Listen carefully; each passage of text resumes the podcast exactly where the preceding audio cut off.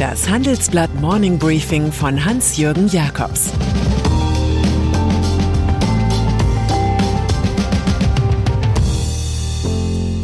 Guten Morgen allerseits. Heute ist Mittwoch, der 16. Juni, und das sind unsere Themen. Joe Bidens rote Linien für Putin. Ottmar Edenhofer über sieben Klimairrtümer. Die Lüge über Intensivbetten. Joe Biden. Den Höhepunkt seiner Europareise erlebt der US-Präsident Joe Biden heute in Genf. Er trifft auf Russlands Potentaten Wladimir Putin. Ein tendenzielles Abkumpeln wie mit Bidens Vorgänger wird es nicht geben, darauf deuten die aggressiven Töne aus beiden Lagern in den vorigen Monaten. Biden hielt seinen Gesprächspartner sogar für einen Killer, nun will er rote Linien aufzeigen. Wir werden antworten, wenn Russland seine schädlichen Aktivitäten fortsetzt. Putin wiederum hat mit seiner staubtrockenen Analyse sicher recht, wonach die bilaterale Beziehung in den letzten Jahren ihren Tiefpunkt erreicht hat. Gipfeltreffen. Alles wirkte so harmonisch beim gestrigen Treffen zwischen der Europäischen Union und den USA. Schließlich räumte man sogar gegenseitig die Strafzölle für Airbus aus Toulouse und Boeing aus Seattle ab, zumindest für fünf Jahre. Doch jenseits von Joe Time bauen sich längst neue Konflikte auf. So macht der US-Lobbyverband Computer and Communications Industry Association CCA, in dem Facebook, Google und Amazon organisiert sind, aufgekratzt Stimmung gegen die EU. Man warnt vor neuen Handelsspannungen, sollte Brüssel mit dem Digital Markets Act weitermachen. Der soll kleine Firmen auf den Plattformen der US-Giganten schützen. In einem CCIA-Papier, das uns vorliegt, ist sogar von Sorgen über erzwungenen Technologietransfer nach dem Vorbild Chinas die Rede. Wirecard. Der Skandal drückt den Wirtschaftsprüfern von EY aufs Gemüt. Zum Imageschaden gesellen sich nun handfeste Geschäftseinbußen.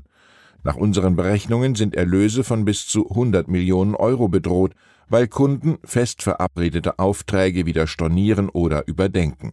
Hinzu kommen hohe Justizkosten im zweistelligen Millionenbereich.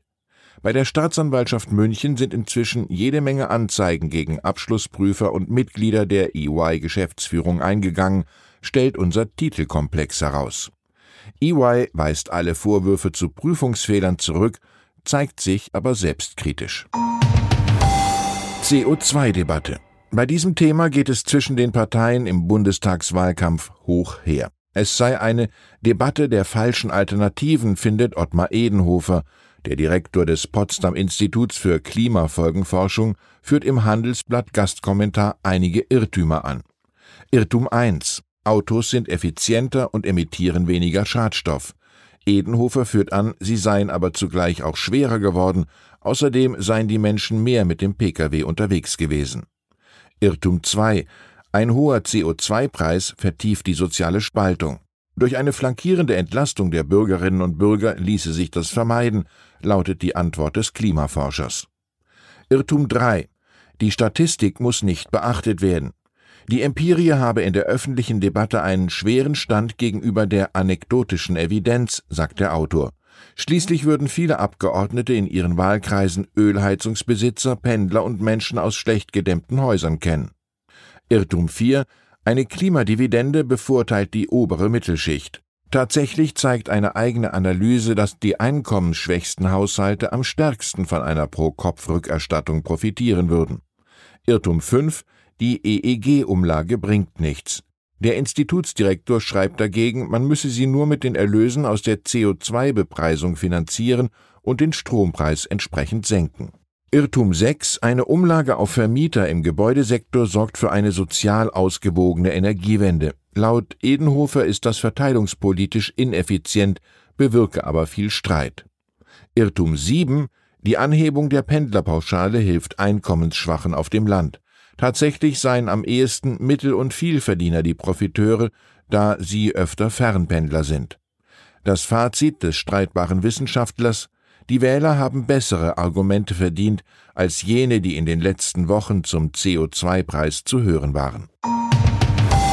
Intensivstation. Ende März hatte die Vereinigung der Intensivmediziner Divi ein großes Publikum, Die ganze Nation. Verängstigt hörten die Deutschen, dass es für die Behandlung von Covid-Kranken auf Intensivstationen an Betten fehle. Man renne sehenden Auges ins Verderben. Eilig beschloss das Parlament die Bundesnotbremse. Nun stellt sich heraus, dass die Krankenhäuser aus kommerziellen Gründen einfach zu wenig Intensivbetten gemeldet hatten. Nordrhein-Westfalen und Hessen ermitteln inzwischen, ob Betrug vorliegt. Mackenzie Scott man kann lange Reden über Moral halten oder sich einfach zum Gemeinwohl von einem Überfluss an Geld trennen. Nach eigenen Angaben hat die US-Amerikanerin superreich geworden durch die Scheidung von Amazon-Gründer Jeff Bezos jetzt 2,7 Milliarden Dollar an 286 gemeinnützige Organisationen gespendet. Darunter seien einige, die in der Vergangenheit unterfinanziert und übersehen wurden, sagt die 51-Jährige. Sie hatte im Dezember bereits 4,2 Milliarden an soziale Organisationen gegeben. World Wide Web.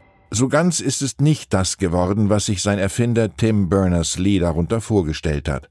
Statt einer urdemokratischen Aufklärungsinfrastruktur wurde es zur globalen Spielwiese von Tech-Giganten, die Gewinne wie im Drogenhandel machen.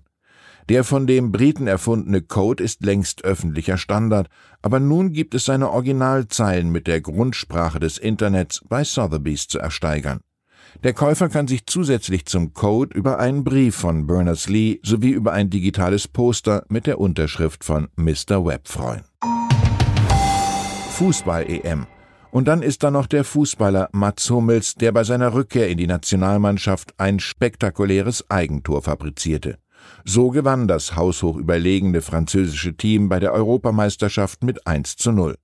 Hummels hatte noch Glück, dass es für ein Foul am Wunderstürmer Mbappé im eigenen Strafraum keinen Elfmeter gab.